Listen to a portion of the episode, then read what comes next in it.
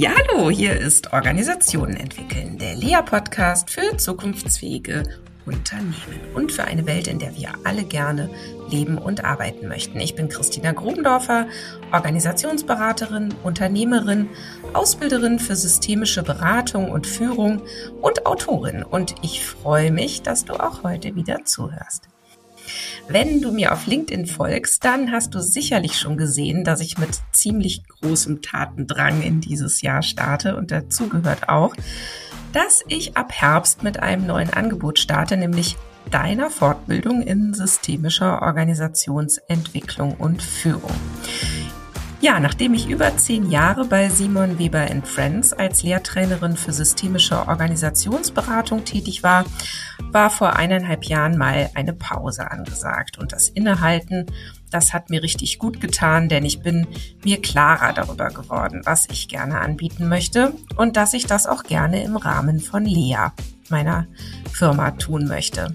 In der Zwischenzeit habe ich The Real Book of Work geschrieben, einen Ratgeber für Führungskräfte, wie sie mit den Unsicherheiten unserer aktuellen Zeit umgehen können und einen klaren Kopf behalten bei all den Appellen, die ihnen aktuell begegnen. Das Buch ist auch deshalb so besonders, weil ich es zusammen mit meiner Kollegin Christina Ackermann geschrieben habe, die meine Texte in richtig coole Infografiken, Illustrationen, Comics und Characters überführt hat. Und so ist es ja nur passend, dass Christina Ackermann natürlich auch bei der Fortbildung eine ganz wesentliche Rolle spielen wird. Der Kurs soll sich unter anderem auch dadurch von anderen Angeboten abheben, dass wir eine ganz besondere Learning Experience schaffen wollen, die Spaß macht, visuell hochkarätig ist und die dir die fachlichen, theoretischen und praktischen Fundamente nicht nur sprachlich vermittelt. Bleib also aufmerksam, denn in wenigen Tagen geht es los und wir starten mit der Ausschreibung. Dann kannst du dich anmelden und wenn ich dir eine Einladung schicken soll oder schon einmal einen Platz reservieren soll, schreib mir doch einfach auf LinkedIn oder per Mail an grubendorfer at become-better.org.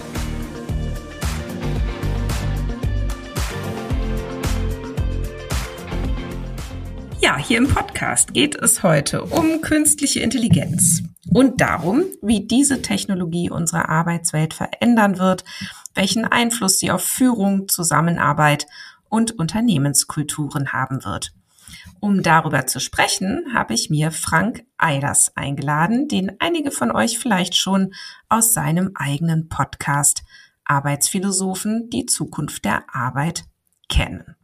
Frank ist Ostfriese und jetzt Berliner, trinkt gerne guten Kaffee, arbeitet seit zehn Jahren nur noch remote, mag Hunde, auch wenn er keinen eigenen hat, besitzt dafür aber eine Bahncard 100 und feuert am Wochenende den SV Werder Bremen an. Obwohl er ganz langweilig BWL studiert hat, startete seine Karriere im Jahr 2014 aber alles andere als das, denn er trat vor allem als Stand-up-Comedian auf und startete den eigenen Podcast. Beide Erfahrungswelten verbindet er heute in seinen Vorträgen. Frank ist, glaube ich, vor allem als Speaker unterwegs und bietet zudem auch Speaker Coaching an. Herzlich willkommen, lieber Frank, hier im Lea Podcast Studio. Ich freue mich, dass wir uns kennenlernen.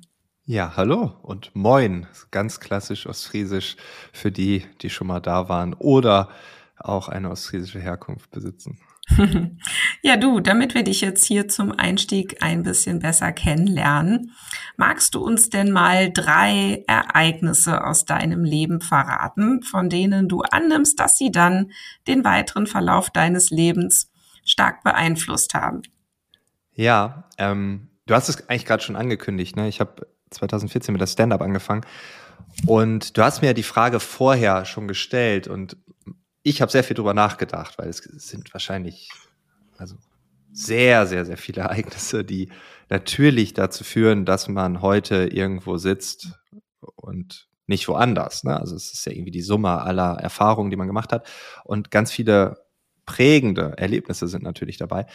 Aber mein allererster Auftritt hat sich tatsächlich vor ein paar Tagen zum zehnten Mal gejährt. Und dieses zehnjährige Jubiläum was ich am 13. Januar 2024 gefeiert habe. Eigentlich nur mit mir selbst. Ne? Ich habe es meiner Frau die ganze Zeit erzählt und die meinte, ah, krass, und das war's. Also, ne? Ich habe mich da schon irgendwie so ein bisschen mental mehr mit beschäftigt.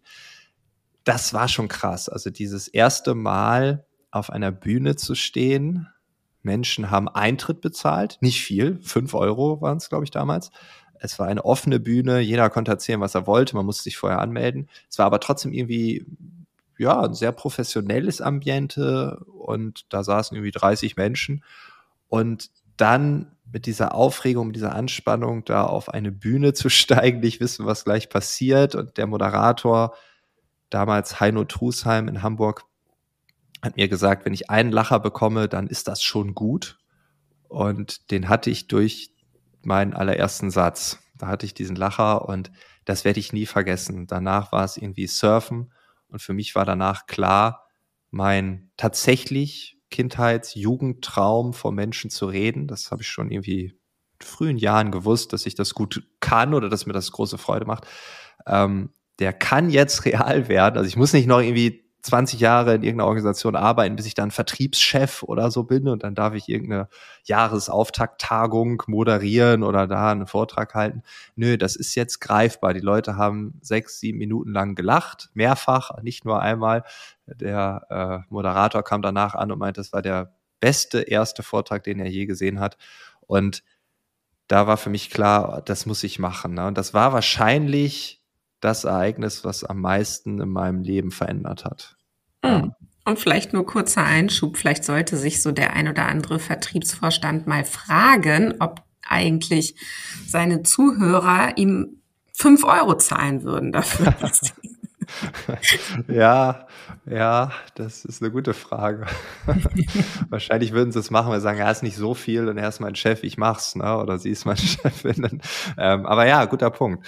Ähm, aber ja. nein, dieser Gedanke, schon daran zu denken, dass Menschen ihre Zeit investieren, ob sie nur müssen oder nicht. Ne? Aber da sitzen die Menschen und hören einem eine Stunde zu, könnten ja auch was anderes tun.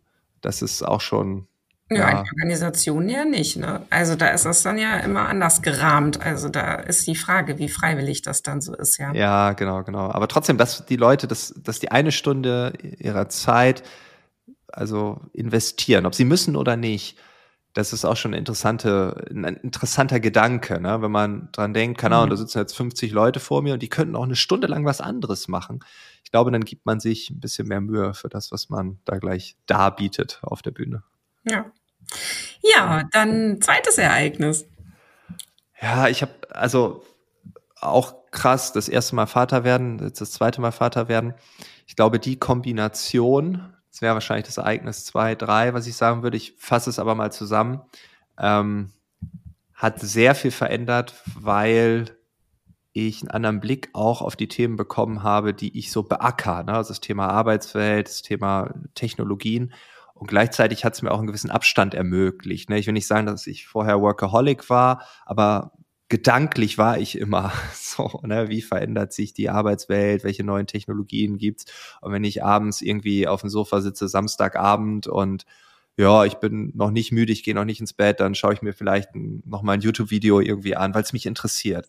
Und jetzt habe ich so einen gewissen Abstand bekommen, ähm, der auch ganz gut tut. Also ich glaube, das ist ähm, auch nochmal ziemlich verändernd gewesen. Also ich bin jetzt nach zwei Jahren Papa sein doch ein ganz anderer Mensch und habe einen anderen Bezug zur eigenen Arbeit, ein bisschen mehr Abstand, aber auch eine andere Professionalität noch mal reinbekommen, weil ich weiß, ich habe nicht mehr so viel Zeit wie vorher. Mhm. so, das ja. muss man halt auch ganz ehrlich sagen. Also es mhm. ist auch, auch eine interessante Kombi, würde ich sagen. Ja. Mhm. ja, kann ich total gut nachvollziehen und äh, vor allen Dingen äh, man, also ich finde, die Welt, die spaltet sich schon sehr in Eltern und Nicht-Eltern. ja, schon irgendwie, ja. ja. Wenn ich mir das manchmal angucke, wie viel Zeit Leute haben, die keine Kinder haben und womit die ihre Zeit so verbringen, das ist ja irre. Ja. Und dann denke ich mir auch immer so, ich habe jetzt hier drei Kinder okay, Wahnsinn, was das mache ich gerne, ist schön, ne? Und gleichzeitig gucke ich auch manchmal und denke so, wow, was ist das für ein anderes Leben? Naja, gut. Okay. Und das hatte man ja auch mal, aber da konnte mhm. man das noch nicht so einschätzen und vielleicht auch wertschätzen. Ne? Also, dass man ja. dann vielleicht, ja, es ist ein, ein anderer Blickwinkel, der schwierig ist nachzuvollziehen. Also mir ging's so. Also ich war vor der Geburt, hatte ich ein ganz anderes Verständnis auf verschiedenste Themen und danach wusste ich auch erst, ah, oh, aha, darüber reden die immer. also ja, es ist hm, äh, genau. schon, schon, schon interessant, ja. Okay, drittes. Ja, da habe ich lang überlegt, ich würde gerne was Spirituelles nehmen, nicht weil ich denke, ich muss, aber ähm, ich habe viel, also ich habe sehr viel die Welt bereist, würde ich sagen. Und auch verschiedene Kulturen kennenlernen dürfen. Ich habe mal einen Tempel besucht, war da sehr lange meditiert, als das vielleicht noch nicht so en vogue war. Ähm, aber ich glaube, eine Sache würde ich vorziehen. Relativ simpel, Kapstadt, Südafrika, so ein Township. Ich habe dann eine Person kennengelernt, die aus dem Township kam. Die hat mich und eine andere Person da so privat durchgeführt. Krass, was man da gesehen hat. Also alles, was man schon mal irgendwie im Fernsehen darüber berichtet bekommen hat. Ja, es stimmt alles, wenn man aber dort vor Ort ist und in die Häuser reingeht und sieht, wie so ein Township wirklich funktioniert, wie die Leute auf engstem Raum leben. Das macht sehr viel mit einem. Und gleichzeitig habe ich dort einen Arzt kennengelernt, der dann mir seine sein Haus gezeigt hat, wo Hühner drin waren und so. Und das waren zwei Zimmer, einmal Küche, Hühner und einmal ein Schlafzimmer und Praxis sozusagen. Und dann habe ich gesagt, ja, du bist ja Arzt, aber du hast ja, gar keine Medizin oder also ich sehe nichts, ne? Also es sieht hier nicht nach Praxis aus. Und dann meinte er, na, haben wir nicht, kostet Geld, haben wir nicht. Aber ich kann ja ähm, ich kann ja in die Zukunft schauen der Menschen, ne? Und dann dachte ich so, ja, komm, ey, das ist also absurd, glaube ich nicht dran. Weil ich bin freue freue mich schon, wenn es irgendwie einen wissenschaftlichen Touch hat, so, ne? Also ich glaube jetzt nicht an Hokuspokus. Und dann hat er dieser anderen Person, die mit mir da in diesem Township war, ähm, versucht, die Zukunft zu lesen, hat da so Sachen durch die Gegend geschmissen und auf den Boden zurechtgelegt und äh, hat dann gesagt, na sorry, ich kann nicht in deine Zukunft gucken. Und da dachte ich so, okay, das hat Schneid. Ne? Also wenn jetzt, die hätte ja auch irgendwie, hätte ja auch irgendwas sagen können. Das war eine Frau, so, ja, du bist so und so alt, demnächst äh, wirst du beruflich durchstarten, du wirst vielleicht eine Familie gründen oder einen Mann heiraten oder was auch immer. Also man könnte ja irgendwie was sagen, ne? aber hat er nicht gemacht. Er meinte, ja, manchmal kann ich halt nicht helfen als Arzt. Und dann dachte ich so, okay, das ist irgendwie komisch. Der hätte ja jetzt vielleicht möchte ich doch. Und dann habe ich mich bereit erklärt, naja, dann mach doch mal die Prozedur auch bei mir. Und dann hat er mir so fünf, sechs Ereignisse im nächsten Jahr vorhergesagt und die sind alle eingetreten. Und das fand ich schon ein bisschen spooky, ähm, als auch richtig absurde Sachen waren. Ich habe das damals aufgeschrieben in einem Notizbuch, äh, Buch, damit ich es dokumentiert habe und nicht vergesse. Und es ist tatsächlich alles eingetreten. Und dann hat er mir noch eine Sache mitgegeben für mein Leben insgesamt. Und weil diese fünf, sechs Sachen alle eingetreten sind, glaube ich auch an das, was er mir für mein Leben mitgegeben hat. Das werde ich nie verraten. Auch die anderen Sachen habe ich nie verraten. Ähm, oder beziehungsweise nur in bestimmten Kreisen, nicht öffentlich. Ähm, und da denke ich immer wieder dran. Und also dieses Erlebnis da in diesem Township, äh, grauenhafte hygienische Zustände, grauenhafte infrastrukturelle Zustände, bitterarme Menschen und dann dieser Typ, der mir meine Zukunft vorhersagt. Und das tritt wirklich ein, irgendwie total komisch. Hätte ich vorher nie dran geglaubt, glaube ich auch irgendwie immer noch nicht dran. Und mir dann noch so eine Lebensweisheit mitzugeben, so ein Motto, wie ich mein Leben gestalte, äh, so einen einfachen Satz, der mich extrem empowert und äh, der mir immer wieder mhm. ganz viel Energie gibt, sagen wir mal ja. so. Das ist ja. auch, ja. War übrigens direkt vor der Stand-up, äh, von dem Beginn meiner Bühnenpräsenz. Mhm. Und auch das hat er vorhergesagt. Mhm. Das ist doch tatsächlich. Ja, wer weiß, vielleicht ja. Hast ja. du die Dinge erlebt, weil er sie dir gesagt hat? Vielleicht auch, ja, Self-Fulfilling Prophecy. Naja, aber waren auch so biologische Sachen dabei, die nicht, okay. äh, also, nee, also man kann, äh, also wenn man nicht daran glaubt, versucht man das zu zerreden, aber auch da habe ich Argumente, dass es nicht geht. Ja. Äh, also was ist schon nee, wirklich verrückte Sache. Ja, genau, ja. genau. Nee, nee, aber ich hab's, äh, hab's äh, deshalb auch, ja, aber es ist auf jeden Fall, äh, hm. das hat mein Leben schon auch ziemlich verändert, würde ich sagen. Ja. Also es hat mir irgendwie gezeigt, dass es Sachen gibt, die man nicht erklären kann und auch im Nachgang gar nicht erklären will, aber dass es irgendwie sowas Spirituelles anscheinend gibt. So, ja, genau. Ja. Ja, ja danke fürs Teilen. Und ähm, ja, der Vorschlag, dass wir jetzt heute über künstliche Intelligenz sprechen, der kam ja von dir. Und dann habe ich mich so gefragt, ach, das finde ich spannend. Ich, ähm, ich meine, ich habe dann zwar gesehen, dass du äh, dazu auch einen, einen, Vortrag anbietest und so, aber ne, wenn man so guckt, ähm, wer spricht eigentlich im Moment so drüber oder wer spricht nicht drüber, da habe ich schon erst gedacht, ah, okay, spannend und ne, kein, kein Technologiehintergrund oder so, aber vielleicht brauchst du den ja auch gar nicht. Was fasziniert dich dran? Oder ist Faszination überhaupt das richtige Wort? Also was oh, beschäftigt ja. genau, es, warum beschäftigt, ob ich fasziniert bin? Ja, wahrscheinlich jetzt mehr als vor sieben oder acht Jahren, als ich damit angefangen habe. Die Frage nach dem Technologiehintergrund, die kam immer. Ne? Ich habe irgendwann, glaube ich, 2016, 2017 den ersten Vortrag gehalten, wo KI ein Thema war.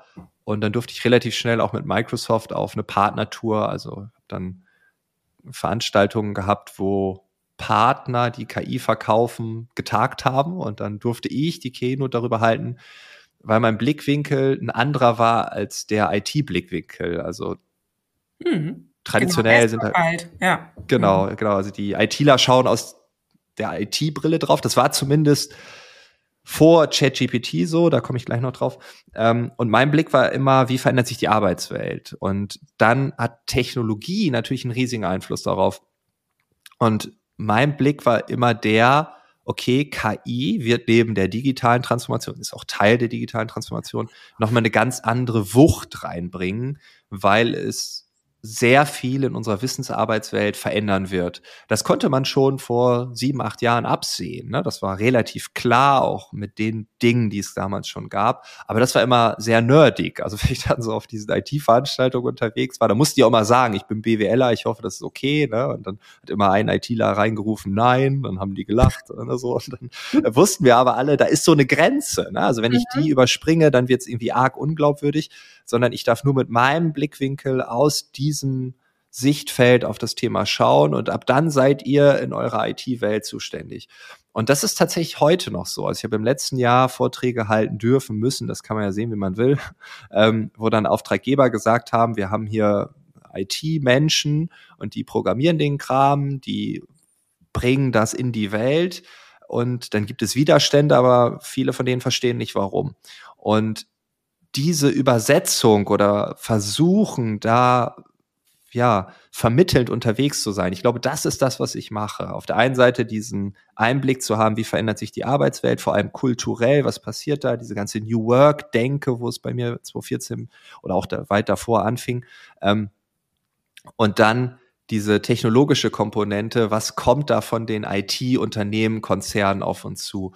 Und da habe ich äh, auch das große Glück gehabt, dass ich dann irgendwann, ich glaube ab 2018, 2019, ich weiß es gar nicht, ähm, mit äh, heute TD Cinex ist der weltweit größte IT-Distributor, äh, Content-Produktionen aufnehmen äh, durfte, Podcasts, äh, Video-Content, wo Microsoft, IBM und Co. ihre neuesten Technologien vorstellen. Das heißt, da war ich auch immer direkt an der Quelle und das hat dann auch dazu geführt, dass ich relativ früh dann auch gesehen habe, okay, das passiert in der IT-Welt, was hat das für Auswirkungen auf die Arbeitswelt? Und das war so die Kombi. Und am Anfang habe ich das vielleicht als ein interessanten Auftrag, als ein interessantes Projekt gesehen. Und irgendwann habe ich erkannt, boah, das ist so cool, weil ich lerne in diesen Aufnahmen so viel, die gleichzeitig mir helfen, ein bisschen in die Glaskugel zu schauen.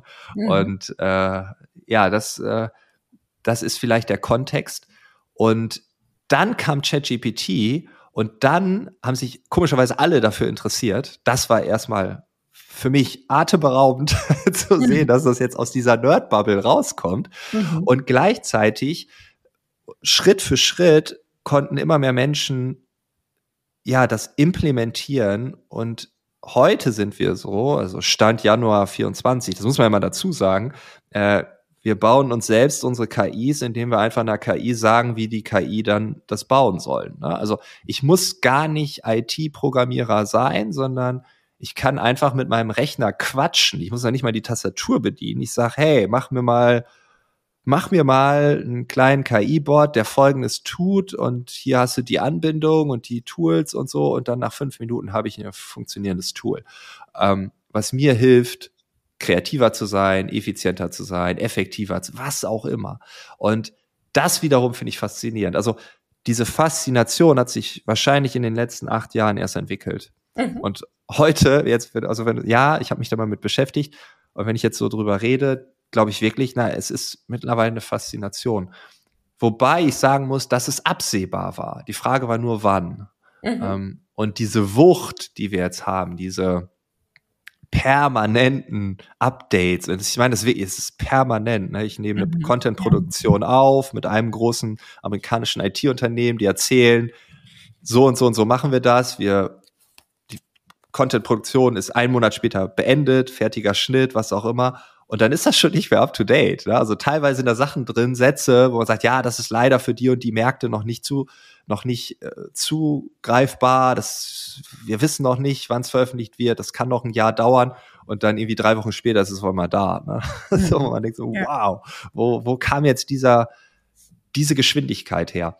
Ja. Und die Leute in den Organisationen wissen es teilweise selbst nicht, obwohl sie sich tagtäglich damit beschäftigen. Ja. Und das ist etwas, ja, das ist von der Geschwindigkeit her wahrscheinlich historisch etwas völlig, völlig, völlig Neues. Also all das, ja. was wir bisher technologisch gesehen haben, hat nicht diese Geschwindigkeit wie der aktuelle KI-Hype, der meiner Meinung nach ein Hype ist, ja, aber ein berechtigter Hype.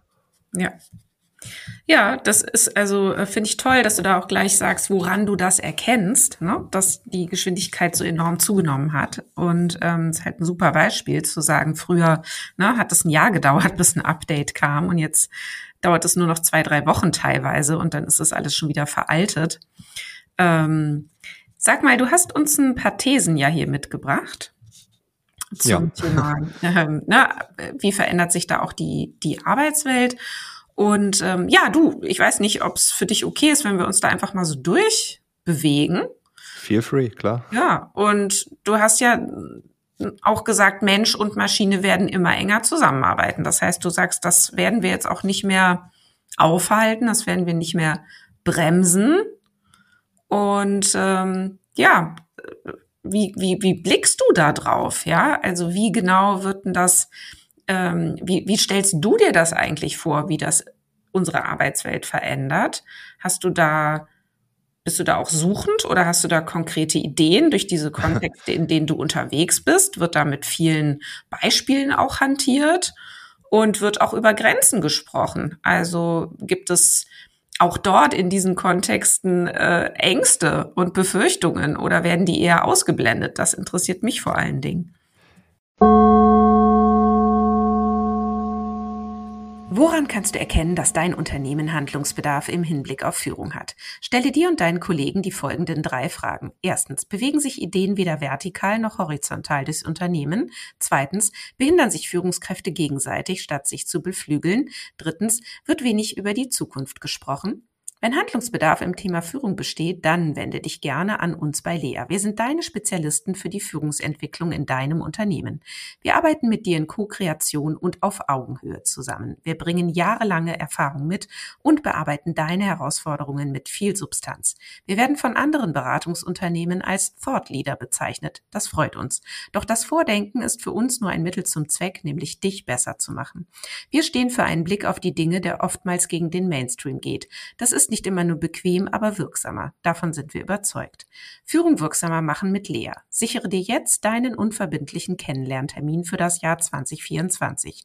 Schreib mir direkt oder nutze dafür das Kontaktformular auf unserer Website www.become-better.org.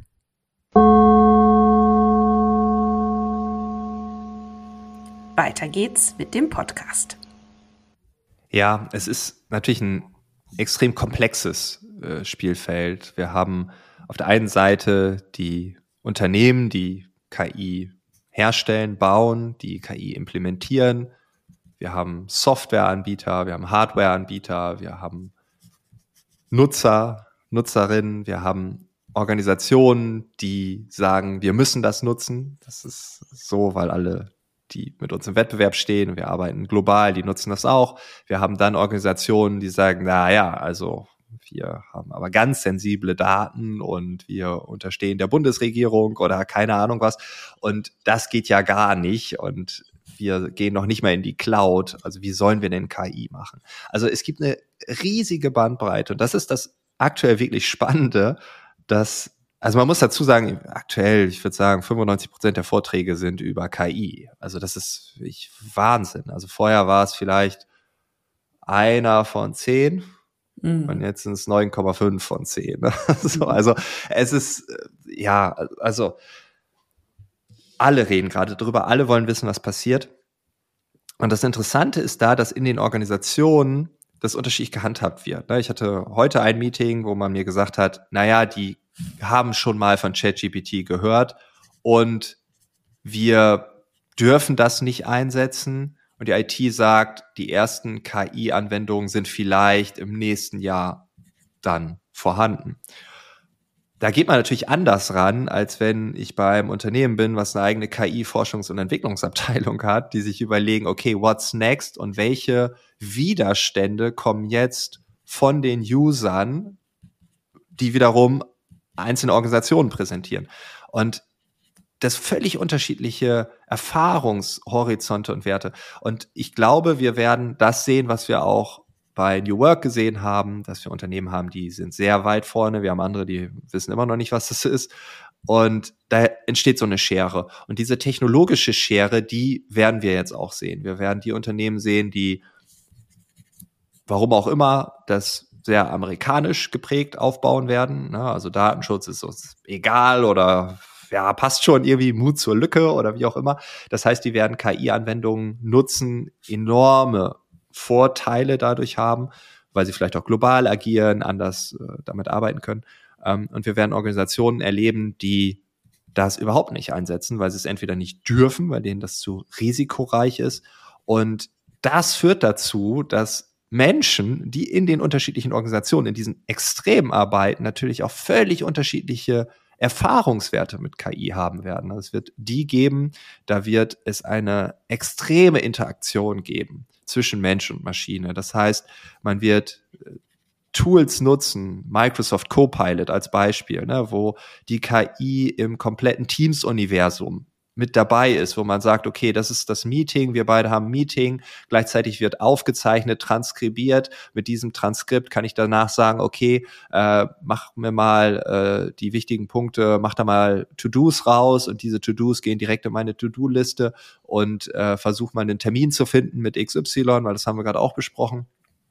Und äh, ach, by the way, wir müssen auch eine PowerPoint darüber halten, kannst du uns schon mal eine Struktur bauen und so weiter. Und dann wird das passieren im Hintergrund. Und daraus macht man eine PowerPoint direkt. Also das sind so Use Cases, die man jetzt schon absehen kann.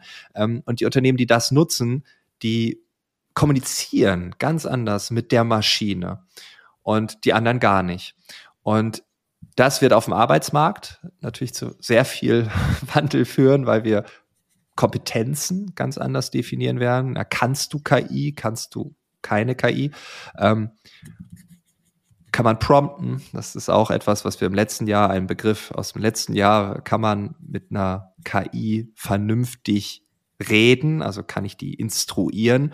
Ähm, ja, oder ich habe Prompt-Generatoren, die das für mich machen. Ne? Also da gibt's auch wieder Abkürzungen. Ähm, also da ist ganz viel, wo ich mir auch die Frage stelle, wo geht das hin? Also müssen jetzt alle Prompter werden oder kann die KI sich selbst prompten? Also das ist so eine Fragestellung, da sage ich manchmal ja und manchmal nein. Ne? Also da wissen wir noch gar nicht, was da passiert. Ja, erklär doch mal kurz, was Prompten ist. Ich ja, glaub, Prompten dass da nicht viele ja, was mit anfangen können. Ja, genau. Äh, Prompten ist äh, quasi die Instruktion der KI. Also, dass man mhm. sagt, liebe KI, mach Folgendes. Ich sage dir, was du tun sollst. Das ist ein Prompt. Also, mhm. ich schreibe, äh, stell dir vor, du bist äh, Podcast-Produzentin ähm, und ähm, ich gebe dir gleich eine MP3 von einem Podcast-Interview. Ich möchte dich bitten, dass du dieses Interview komplett transkribierst äh, es ist ein Gespräch auf Deutsch, ich möchte aber auch eine englische Übersetzung haben. Bitte biete mir beide Versionen an. Dann möchte ich, dass du aus diesem Transkript zehn Titelvorschläge für mich machst, fünf, die sehr kreativ und verspielt sind, fünf, die sehr seriös und businesslike sind für die Zielgruppe HR Professionals, die auch gerne Beratungsdienstleistungen in Anspruch nehmen. Dann möchte ich noch, dass du mir ein kreatives Bild zeichnest, was, was im Style Digital Art äh, ist und ich dann bei LinkedIn posten mhm. kann. Ähm, mhm. Und gleichzeitig möchte ich noch, dass du meinen LinkedIn-Post Vorschlag gibst, äh, 180 Zeichen, dazu noch Hashtags, die zu diesem Thema passen. Enter. Und das macht die KI jetzt für dich. Und du bekommst alles danach im Fließtext ausgespuckt. Und das wäre jetzt ein Prompt als Beispiel. Mhm. Und ähm, sehr detailliert, sehr klar. Könntest du auch noch sagen, äh, das soll folgende Formate haben oder, oder, oder. Das ist zum Beispiel sowas ähnliches habe ich selbst schon als KI bei mir implementiert, weil ich auch einen Podcast habe. Ne? Das heißt, ich schiebe das einfach rein, fertig und dann kommt das am Ende bei raus.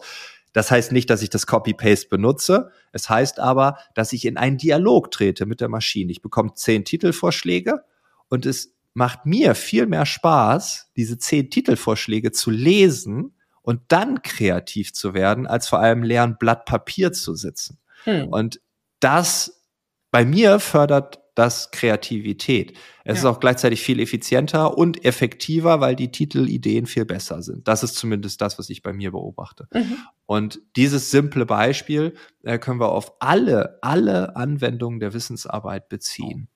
Und könnte sagen, ja, ich habe heute ein Meeting mit dem Geschäftsführer, äh, mit der Geschäftsführerin und da geht es um das und das Thema. Ähm, ich möchte, habe folgende Fragen. Äh, wie würdest du die Fragen sortieren? Gibt es noch äh, Studien dazu, Quellen, was auch immer. Und äh, dann drücke ich Enter und dann gibt's zumindest eine Idee, wie man das machen könnte. Ne? Und mhm. das ist das, was ich mit Interaktion meine. Also wir kommunizieren mit einer Maschine und das wird, ist aktuell noch sehr aktiv. Also ich muss es wollen. Das wird aber immer mehr in den Hintergrund rücken bei den Tools Microsoft und Co. Da ist das dann Teil von Microsoft Teams äh, irgendwo mit drin oder bei den anderen Anbietern.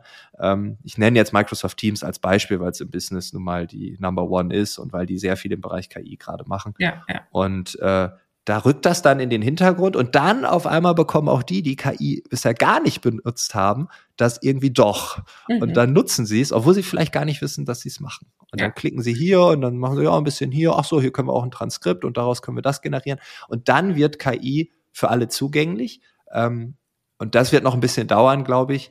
Aber das ist so meine Idee gerade, obwohl ich suchend bin. Du hast gerade gefragt, bin ich suchend oder habe ich eine Vision oder so? Aber das ist das, was ich aktuell beobachte in diesem Bereich Interaktion. Die, die ja. sehr viel interagieren und die, die demnächst interagieren werden, über unterschwellige KI-Angebote. Hm, ja, also was ich spannend daran finde, ist, es braucht eben diese, ich nenne es jetzt mal so Metakompetenzen. Ne? Es braucht so ein Kontextverständnis und Wissen. Also du musst irgendwie, wenn du gut in der Lage bist, so verschiedene Layer von Kontexten über eine Situation zu legen, wäre jetzt meine Hypothese, kannst du viel besser diese Instruktionen schreiben. Ne? Ja. Und mhm. ähm, überhaupt, wenn du, wenn du schon viel Erfahrung hast, ähm, wie man denn auch sonst auf gute Ideen kommt und was es vielleicht noch braucht an Attributen, ne, um jetzt einen Vorschlag noch besser zu machen. Also das, das finde ich schon spannend dran. Ähm, ich habe gerade ja auch noch die Frage gestellt, äh, wie wird es so in diesen Kontexten, in denen sehr viel mit KI jetzt schon gearbeitet wird, dort, wo sie entwickelt wird und so weiter. Wo wird, wo oder wer spricht wie viel über Grenzen und über, ja, oder gar nicht? Also, was erlebst du da? Ja, es sind Datenschutzbeauftragten und Compliance, die sind natürlich immer am Start.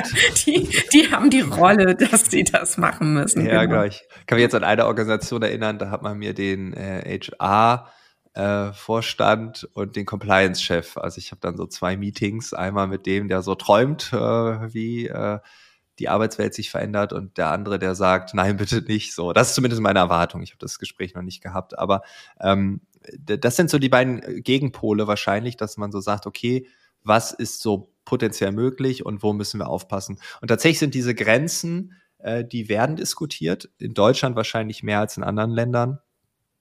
Mein Gefühl ist, dass wir zu viel gerade über die Grenzen diskutieren, weil alle ein Stück weit auch diese Angst haben. Mhm. Fakt ist, dass wir nicht völlig blauäugig in dieses Thema reingehen sollten. Ne? Das können andere Nationen machen, beziehungsweise die machen es auch nicht, sondern es ist auch ein Plan dahinter.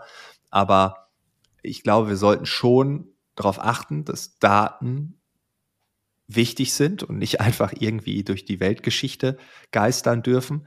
Gleichzeitig sollten wir aber die Technologie nicht unter so einem Generalverdacht stellen und sagen, okay, die ist so gefährlich, wir müssen jetzt aufpassen, dass wir hier gar nichts. Also es gibt bestimmte Regeln, wenn man die einhält. Also wenn ich diese Tools nutze, ich benutze keine Namen als Beispiel. Ne? Ich benutze keine Unternehmensnamen. Ich habe nichts, was nicht öffentlich ist.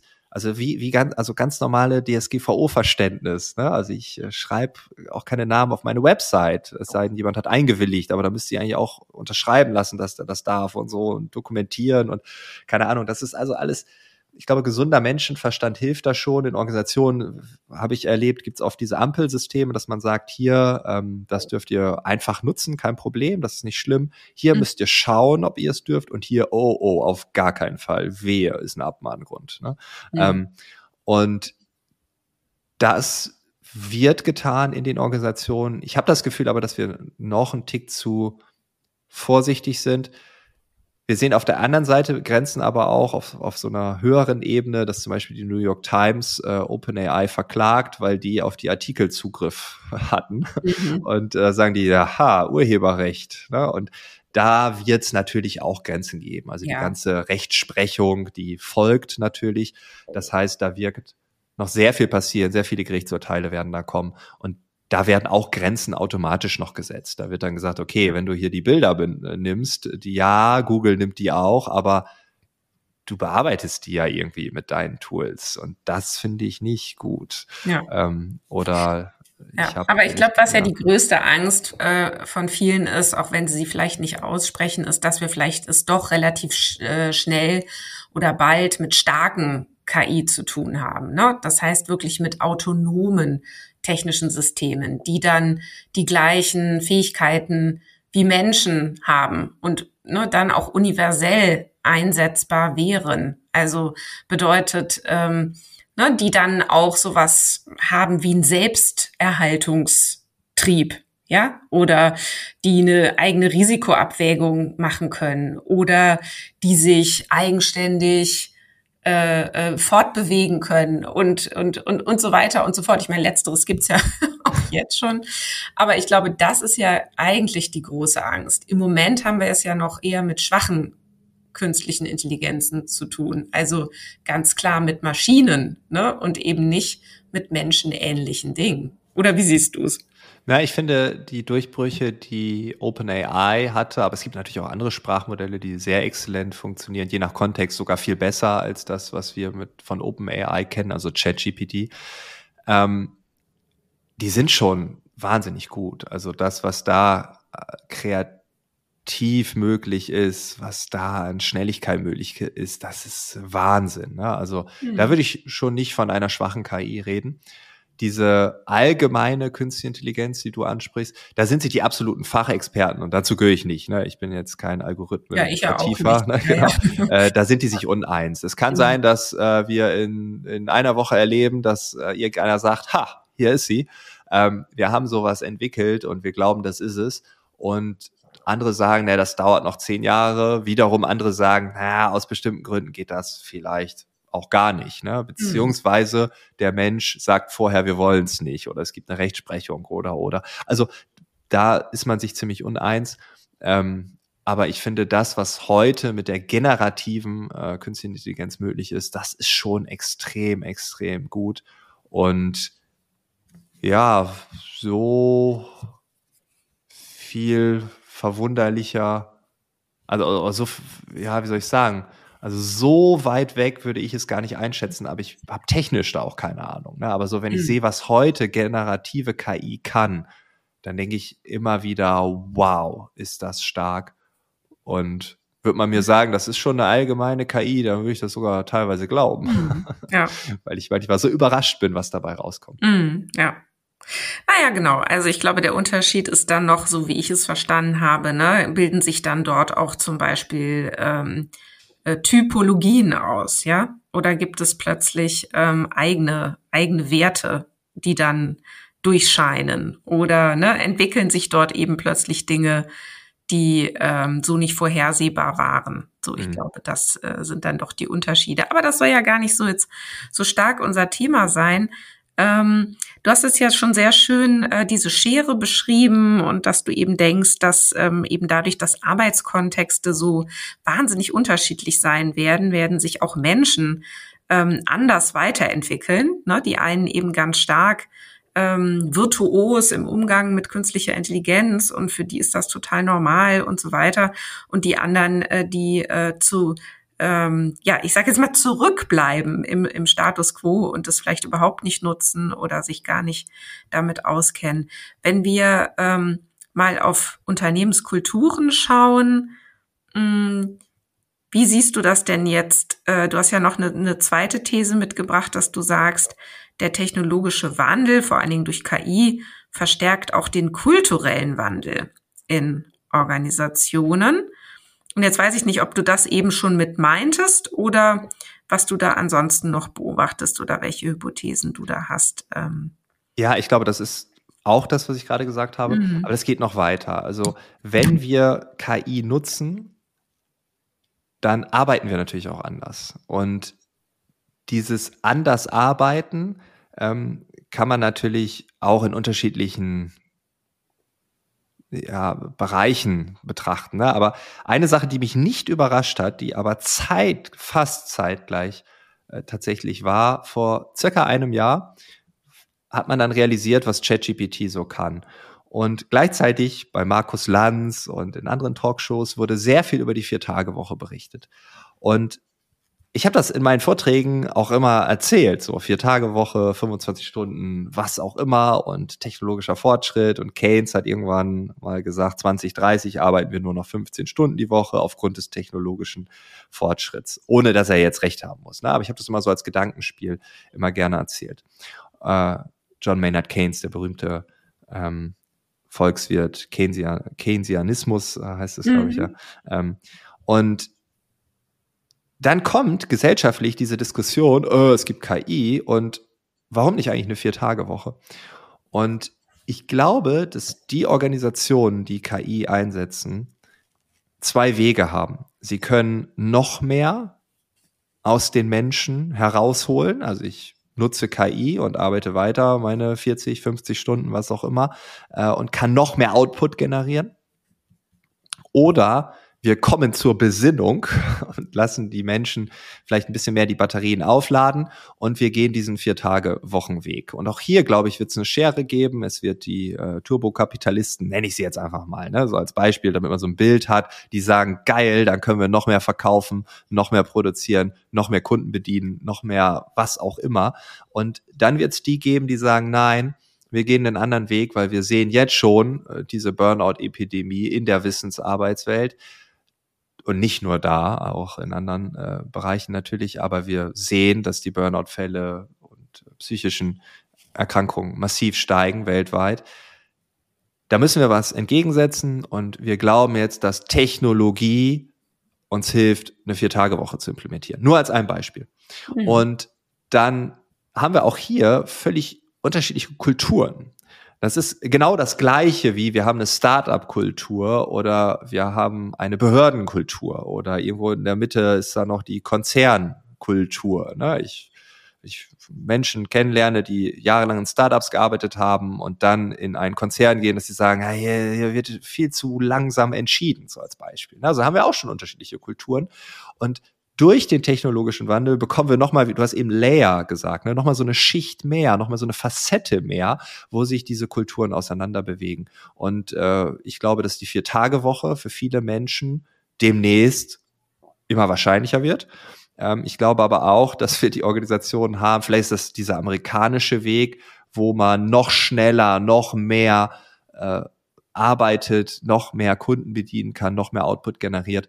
Und das wiederum auch ein Extrem sein kann. Und auch das wird dann die Organisation massiv verändern. Und wenn wir uns so eine 0815-Organisation, die in dieser Mitte ist, zwischen diesen beiden Extremen, anschauen, dann haben wir auch hier einen kulturellen Wandel. Ne? KI als Teil der eigenen Arbeit wird dazu führen, dass man vielleicht weniger Meetings hat, weil man einfach über KI bestimmte Informationen ganz anders bekommt. Man hat vielleicht KI-Tools, die Informationen teilen. Man hat ein ganz anderes Wissensmanagement. Ich meine, seit wie vielen Jahrzehnten wahrscheinlich reden wir über Wissensmanagement in Organisationen. Ähm, wenn man KI-Tools nimmt, äh, ich habe das bei mir mit einem Second Brain versucht aufzubauen, ein digitales Gehirn, das ist sehr nett und so, aber erst mit KI wird's interessant. Ähm, mhm. Und auch hier können wir das auf die Organisationen übertragen. Auf einmal wenn Siemens wüsste, was Siemens weiß, ist ein ganz bekannter Spruch von, ja. äh, von Pira, war es, ehemaliger CEO von Siemens. Ähm, und vielleicht ist das dann gar keine Utopie mehr, sondern vielleicht weiß Siemens bald wirklich, was Siemens alles weiß. Und das verändert die Art und Weise, wie wir arbeiten, massiv. Und dann gibt's die vier Tage Menschen oder drei. Ne? Also Bill Gates hat gesagt, die Drei-Tage-Woche ist sogar realistisch, hat er neulich in einem Interview gesagt. Und dann gibt's natürlich auch die, die sagen, geil, jetzt können wir noch mehr, ne? Hustle-Kultur. Mm, ja, ja. Ähm, ja. ja Aber weißt du, ich finde es auch in, in, Bezug auf die Frage äh, Machtumkehr im Arbeitsmarkt nochmal spannend. Also, weil es wird ja im Moment auch gerade so in der New Work ähm, äh, Bubble sehr stark diskutiert, ja, die Macht hat sich umgekehrt, es gibt halt den Arbeitskräftemangel, jetzt können die Arbeitnehmer und Arbeitnehmerinnen die Bedingungen diktieren. Und Organisationen neigen ja aber dazu, ähm, wenn eben weniger Menschen verfügbar sind, dann organisieren sie sich einfach anders. Ja. Und dann brauchen sie einfach weniger Menschen. Ja, und ich meine, das ist ja das, was jetzt eben äh, der diesem Arbeitskräftemangel massiv entgegentritt, ist eben die KI und die Tatsache, dass wir, äh, um dieselbe Leistung zu erbringen, denselben Output zu generieren, weniger Menschen brauchen. Ja. Weniger Zeit, weniger ja. Zeit natürlich dieser Menschen, weil darum geht's ja immer. Ne? Was heißt weniger Menschen, aber weniger Zeit dieser Menschen und dann vielleicht eben auch weniger Menschen. Genau, und das ist etwas, da rede ich seit Jahren drüber, wollte ja irgendwie auch nie so was machen, weil solange alles läuft, läuft alles. Und warum soll ich das dann verändern? Ne? Es tut weh, ich habe irgendwie Stress mit allen und der Betriebsrat und so, das ist nervig. Ne? Es läuft alles, alles super, okay. Und dann kommt sowas wie der Fachkräftemangel dann wirklich durch, man merkt das dann, oh oh, und irgendwie bei allen. Ähm, Leute gehen vielleicht auch in Teilzeit, äh, wir haben noch nie so viele Menschen in Arbeit in Deutschland wie aktuell, historisch gesehen, und trotzdem sprechen alle über den Fachkräftemangel, weil die Arbeitszeit natürlich pro Kopf durchschnittlich weiter sinkt, liegt an der Tatsache, dass mehr Menschen Teilzeit arbeiten. Ähm, die 40 Stunden, also die die Vollzeit arbeiten, ist relativ unangetastet, relativ gleich. Ähm, aber jetzt kommen die Unternehmen auf einmal auf die Idee und sagen, oh Gott, oh Gott, oh Gott, äh, trotz dieser hohen Zahl, aber irgendwie passt das doch nicht mehr alles, jetzt müssen wir es machen. Und jetzt sind sie auf einmal offen für diese Technologien und komischerweise ist dann sowas wie KI ich habe auch keine Ahnung warum, aber glücklicherweise dann auch verfügbar, dass man das dann auch einsetzen kann. Mhm. Und das ist wirklich spannend, weil ich glaube, jetzt kriegen wir wirklich diesen Push, dass Organisationen sich viel besser organisieren. Und es gibt ja auch diese Bullshit-Job-Theorie von David Graeber, ähm, der von sehr vielen Bullshit-Jobs in dieser ach so effizienten äh, Industriegesellschaft oder Wissensarbeitswelt ist es ja mittlerweile schon äh, spricht. Er hat sehr tolle Studien dazu veröffentlicht. Er hat ein Essay geschrieben, The Phenomenon of Bullshit Jobs. Es war ein Essay, das ging viral weltweit, musste ein Buch drüber schreiben, viele Dokus gibt's darüber. Ähm, und das darf nicht sein. dass Leute irgendwo sitzen und wissen, ja, das, was ich hier mache, ist eigentlich Mist. Also mhm ob ich hier bin oder nicht, ist eigentlich völlig schnurzpiep egal. Also es hat keine Auswirkung auf das große Ganze, nicht mal auf das Kleine. Ob ich hier bin, ist eigentlich völlig egal. Und ich finde, man sollte Menschen nicht damit belästigen, sondern ja, wir sind eigentlich in einer Welt, wo so viel Transparenz da sein sollte, dass man sagt, ja, hier, das braucht man nicht. Mhm. Und äh, ich habe tatsächlich äh, gestern noch mal ein bisschen recherchiert, gar nicht aufgrund dieses Podcasts, sondern ich habe einfach ein cooles Beispiel gesucht. Und in der Zeit stand ein ganz gutes bezüglich dieser Bullshit-Job-Theorie. Und da spricht man von der Bundeswehr, die äh, folgenden Fall hat, wenn jemand im ersten Stock sitzt in seinem Büro, aber jetzt umzieht, keine Ahnung, ins Nachbargebäude, ne? dann hat er einen eigenen für sich zugewiesenen Rechner und jetzt würde jeder Autonormalverbraucher sagen, ja gut, dann nimmst du halt den Rechner mit, wenn du morgen in das andere Büro stiefelst, schließt es dort an, kannst du weiterarbeiten. Nee, nee, nee, nee, nee. Man hat ja einen Vertrag mit so einer Informatikfirma, äh, ein Subunternehmen und man muss erstmal einen Antrag schreiben mhm. Bürowechsel und Rechnermitnahme oder wie das dann auch heißt. Also ich versuche das jetzt so einigermaßen wiederzugeben, wie es da in dem Artikel stand. Es kann sein, dass es Stand heute 24 natürlich anders läuft, aber in dem Artikel der Zeit wird dieses Beispiel dort ge genannt. Und äh, da muss man so, ein, so einen Antrag schreiben und dann muss man vielleicht noch zum Chef, der muss das gegenzeichnen. Ja, ist korrekt von Raum 117 in Gebäude 7, Raum 5 und dann wird das im, Geschäftszimmer abgegeben, dann gibt es einen Auftrag an diesen Subunternehmer, der wiederum macht die IT der Bundeswehr, sagt, okay, Rechnerverlegung, dafür haben wir auch ein Subunternehmen, dann wird das weitergegeben. Dieses Subunternehmen sagt, ah, dafür ist ja Michael zuständig, Michael ist unser zentraler Rechnereinrechner für Rechnervergaben in-house, der sitzt aber in Hannover, die Kaserne ist leider in München, dann äh, kriegt Michael den Auftrag, Auftrag, der wiederum sagt, ja, da brauche ich ja einen Mietwagen. Dann macht man das über das Fuhrparkunternehmen, keine Ahnung, mietet sich einen Mietrechn äh, Mietwagen, fährt dann von Hannover nach München, nimmt den Rechner, bringt den ins Nachbargebäude, schließt den an, lässt sich das alles gegenzeichnen, fährt zurück nach Hannover und dieses Gegenzeichnungsstück geht dann wieder als Bürokratie in den Prozess rein. Und das ist absurd. Ne? Also diesen Michael sollte es nie geben, die Ebenen dazwischen auch nicht. Das wird dann als Effizienz, kosteneinsparend. Äh, ich würde sagen, das ist völliger Mumpitz. Ne? Der Soldat, der an einem Rechner sitzt, der kriegt das wohl hin. Jetzt fragt er irgendeinen anderen, der sich ein bisschen mit Rechnern auskennt. Also ich glaube, in der heutigen Zeit sollte das möglich sein. Vielleicht ist es auch heute wieder möglich, aber ja. das ist zumindest das Beispiel der Zeit. Und ja. ich glaube, dass es nicht nur solche Jobs gibt, ähm, Nein, ich weiß, dass es nicht nur solche Jobs gibt, wo man vielleicht sagen würde 100% Schwachsinn, sondern wir alle haben einen gewissen Schwachsinn in unserer Arbeit. Und den loszuwerden, da wird KI einen großen Beitrag leisten. Einmal, um das zu identifizieren. Da sind dann auch Führungskräfte auf einmal wieder mit dabei, die dann auf einmal sehen, was machen denn meine Menschen den lieben langen Tag hier.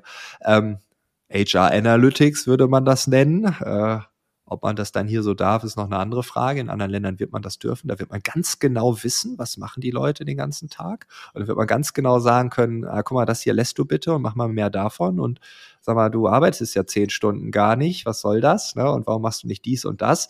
Ähm, also man bekommt viel mehr Insights, wie eigentlich gearbeitet wird. Und das wird auch eine ganze Menge verändern. Mhm. Und dann wird die KI gleichzeitig auch noch eingesetzt, das Ganze zu optimieren. Also das ist so eine Dualität, so von allen Seiten kommt KI und wird uns da äh, ja massiv challengen. Aber ich glaube, das ist auch für den, der vielleicht 100% Bullshit macht oder nur 30% Bullshit, eine riesige Befreiung sein muss, weil ich habe noch keinen Menschen kennengelernt und ich rede viel über dieses Thema, der mir sagt, das, was mich nervt, die, also der Bullshit nervt die Person. Und ich habe noch niemanden kennengelernt, der mir sagt, er hat Spaß am Bullshit. Also auch der Michael, der sagt, also diesen Rechner hier, dafür bin ich jetzt und dieser ganze, das ist Mumpitz. Das macht ja. dem keinen Spaß. Naja, warum es oder was es ja zu Bullshit macht, ist natürlich unser Verständnis von äh, gutem unternehmerischem Tun und von Effizienz. Ja. Ähm, und dass es einfach wahnsinnig viel Geld kostet, das genauso zu machen. Was ich mich gerade so gefragt habe, du hast ja als dritte These mitgebracht, dass repeti repetitive Aufgaben natürlich so weit wie möglich in der Zukunft von der Technik übernommen werden. Und das führt natürlich zur Frage, was bleibt dann eigentlich und was ist das zutiefst Menschliche in der alltäglichen Arbeit? Und als ich dir jetzt eben zugehört habe, habe ich so gedacht, ja, und ist das nicht aber auch irgendwie zutiefst menschlich, dass es diesen Bullshit gibt? oder, ja, oder eben auch nicht. Und die KI hilft dabei, dann die Arbeit auch doch wieder ein Stück menschlicher zu machen. Ähm, was ist es für dich, Frank? Was ja, das ist auch nicht einfach ja. zu beantworten. Ich kann mich noch an einen Finanzbeamten erinnern, der mir mal erzählt hat, naja, die fingen halt äh, hier vor ein paar Jahren an, also das ist schon ein bisschen her, aber vor der Pandemie, ähm, Tools einzusetzen, dass die 0815 Steuererklärung, ne, also 25-jähriger Single, äh, angestellt, 40 Stunden, setzt nichts ab, reicht eine Steuererklärung ein. Da hat man früher fünf Minuten drauf geguckt, hat einen Haken dran gemacht, fertig. Aber diese fünf Minuten waren eine Entlastung fürs Gehirn, weil danach kam die Andrea, die ist angestellt, Teilzeit, hat zwei verschiedene freiberufliche Jobs, hat viele Kosten, äh, setzt ganz viel an, hat auch gute Strategien, wie man ein bisschen mit der Steuer tricksen kann, hat auch ein bisschen was geerbt, ist im Immobilienbereich unterwegs. Äh, also eine komplizierte, vielleicht auch sogar komplexe Steuererklärung, wo man vielleicht zwei Stunden dran sitzt. Und diese fünf Minuten davor, die haben das Gehirn durchlüften lassen, so, ne? So hat mir das, der Finanzbeamte das erklärt. Und jetzt kommt eine KI, die wird eingeführt oder ein Tool, so hieß es damals da, wahrscheinlich war es eine KI, die sagt, ja, hier, diesen 0815 Menschen, den brauchst du dir nicht mehr angucken, du machst jetzt nur noch die äh, komplizierte Komplexe hier. Und er sagt, er hast den ganzen Tag nur noch diese schwierigen Steuererklärungen. Äh, und das ist natürlich auch eine Umstellung fürs Gehirn, damit überhaupt klarzukommen. Ähm, also auch hier ist manchmal Bullshit auch gut, um einfach ja, sich selbst zu entlasten, könnte mhm, man sagen. Ne? Ja, äh, ja. auch die Gespräche an der Kaffeemaschine sind ja alles andere als effizient und effektiv, ähm, sondern sie sind erstmal eine Pause. So, ne? Auf der anderen Seite sagen Innovationsmenschen, naja, da entsteht die mhm. Innovation, da entsteht der Ursprung für neue Wissensknotenpunkte etc. Ähm, also das kann man sehen, wie man will. Da gibt's keine klare Antwort. Mhm. Ich glaube jedoch, dass wenn wir uns vorher wirklich Gedanken drüber machen. Was ist für mich persönlich Bullshit. Ne? Ich kann da nur jedem und jeder empfehlen, macht mal eine Not-to-Do-Liste auf und schreibt da mal alles drauf, wo ihr keinen Bock mehr drauf habt. So, und da eine KI draufzusetzen, dann haben wir schon eine andere Arbeitswelt. Dann haben wir nämlich für jeden und jede individuell äh, die Möglichkeit, diese Not-to-Dos, die Sachen, die ich nicht mehr machen will, der, die Sachen, die für mich Bullshit sind, wegzurationalisieren. Und ich glaube, dann werden die Leute ein bisschen glücklicher. Da gibt's Raum für Kreativität, für Optimierung, für Gespräche an der Kaffeemaschine, die halt vielleicht eine Pause sind, aber genau dieses Intellektuelle, dieses Philosophische, dieses Strategische fördern, wo in einer durchrationalisierten Welt eigentlich auch kein Platz ist. Also auch hier kommt es wieder auf die Haltung an, wo wollen Organisationen hin, ähm, wo wollen die Menschen hin, die in den Organisationen arbeiten? Sind sie interessiert daran, so was Positives zu kreieren? Oder ist es ist es genau das Gegenteil. Also ich glaube, mhm. wir können eine Utopie darin sehen, wir können aber auch eine Dystopie darin sehen. Ähm, ich persönlich kämpfe dafür, dass wir die KI so einsetzen, dass sie jedem Einzelnen, jeder einzelnen Person hilft und ja, ihre Arbeit, ihren persönlichen Arbeitsalltag besser zu gestalten, damit man besser arbeiten kann, damit man Energie hat für die Familie, für die Hunde, für die Freunde, für den Fußballverein, für den Reittourenverein, was auch immer, das, was einem wichtig ist. Da sind wir wieder bei Friedhof Bergmann. Was ist es, was du wirklich, wirklich willst? Und ähm, diese Theorie, die er damals hatte, die wird für mich immer greifbarer durch KI. Mhm. Naja, sie hilft uns dabei, ne, dass wir eben weniger Zeit brauchen, um dasselbe Ergebnis zu erreichen. Die Frage ist dann eben nur, wie das in unserem ganzen Wirtschaftssystem dann klappt, dass äh, die Menschen sich damit dann genauso gut oder vielleicht sogar besser finanzieren, ernähren, ne, ihr Leben ausrichten können. So, weil das bleibt ja offen. Ne? Genau, das hatten wir ja auch eben schon. Also wie wird's dann bewertet? Ne? ist es dann, ist es dann noch gleich viel wert, auch wenn ich mich jetzt eben unterstützen lasse durch KI? Oder heißt es dann letztlich, ja, das, das kann ja jetzt, äh, das kann ja jetzt dann jeder. Ja, also da können wir jetzt aber nur noch die Hälfte dafür bezahlen. ja, das werden wir sehen. Also ich glaube auch hier, ne, das äh, wird, werden wir im Nachgang als Evolution sehen. Also klar war die KI-Technologie vielleicht revolutionär, revolutionär im Moment, aber ich meine, wir reden schon seit 50 Jahren darüber, also es ist schon eine Evolution und ja, exponentiell vielleicht auch, ähm, aber wir Menschen werden uns ja auch wieder anpassen und wir werden Mittel und Wege finden, wie wir miteinander umgehen, wie wir Gesellschaften gestalten. Und das ist meine große Hoffnung. Ich meine, die Arbeit geht uns nie aus. Also wenn wir uns anschauen, ich wohne in Berlin, wie die Stadt aussieht, ne? wie mhm. äh, die Pflege von Angehörigen aussieht, wie die Betreuung von Kindern und Kleinkindern aussieht also ich glaube, wir können uns schon beschäftigen. Ne? Und ich glaube, wir können uns auch sinnvoller beschäftigen, als äh, wir es vielleicht manchmal tun. Und da ist aber die Frage, was ermöglicht die Kultur dieser Gesellschaft? Aber wir passen uns an, wir werden uns da entwickeln und vielleicht geht es ein bisschen weg von diesem, wir müssen mehr Gewinne erwirtschaften hin zu mehr Zusammenleben, Zusammenarbeiten. Äh, Care-Arbeit ist ja auch ein Riesenthema in der Vier-Tage-Wochen-Diskussion gewesen. Ja, vielleicht wird es da auch einen gewissen Shift hingeben. Ähm, das wird man sehen, aber das ist ja auch maximal spannend, auch da ein kleiner Teil von zu sein und zu schauen, wie im Freundeskreis, in der Familie, wie in unterschiedlichen Ländern die Menschen damit umgehen und sich ihre eigenen Zukünfte selbst gestalten. Ja. Frank, du kannst so gut reden. Sehr schön, dir zuzuhören. Und äh, ja, ich habe gerade mit Entsetzen festgestellt, ich bin in fünf Minuten verabredet zum Spazierengehen mit den Hunden und mit meiner Freundin im Wald. Jetzt muss ich mich sputen. Ich danke dir ganz, ganz herzlich, dass wir hier heute gesprochen haben. Und ja, ähm, hab, äh, sag noch einen Schlusssatz, der dir jetzt gerade so spontan über die Lippen kommt. Danke dir und allen, die diesen Podcast gehört haben, dass ihr ja, uns diese Zeit gespendet habt und dass wir diese Zeit nutzen durften. Das ist nicht selbstverständlich in der heutigen Welt, dass man sich eine Stunde einen Podcast anhört und bis zum Ende dabei bleibt, weil nur die, die bis zum Ende hier gehört haben, hören das ja. Also danke für deine und für eure Zeit.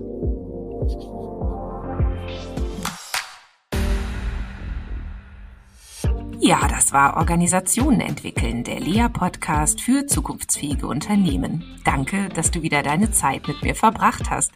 Gefällt dir mein Podcast? Dann würde ich mich riesig freuen, wenn du den Podcast in deinem Netzwerk weiterempfiehlst.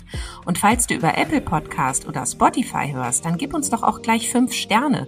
Das hilft uns enorm dabei, weitere Menschen zu erreichen, denen es auch ein Anliegen ist, eine Welt zu schaffen, in der wir alle gerne leben und arbeiten möchten.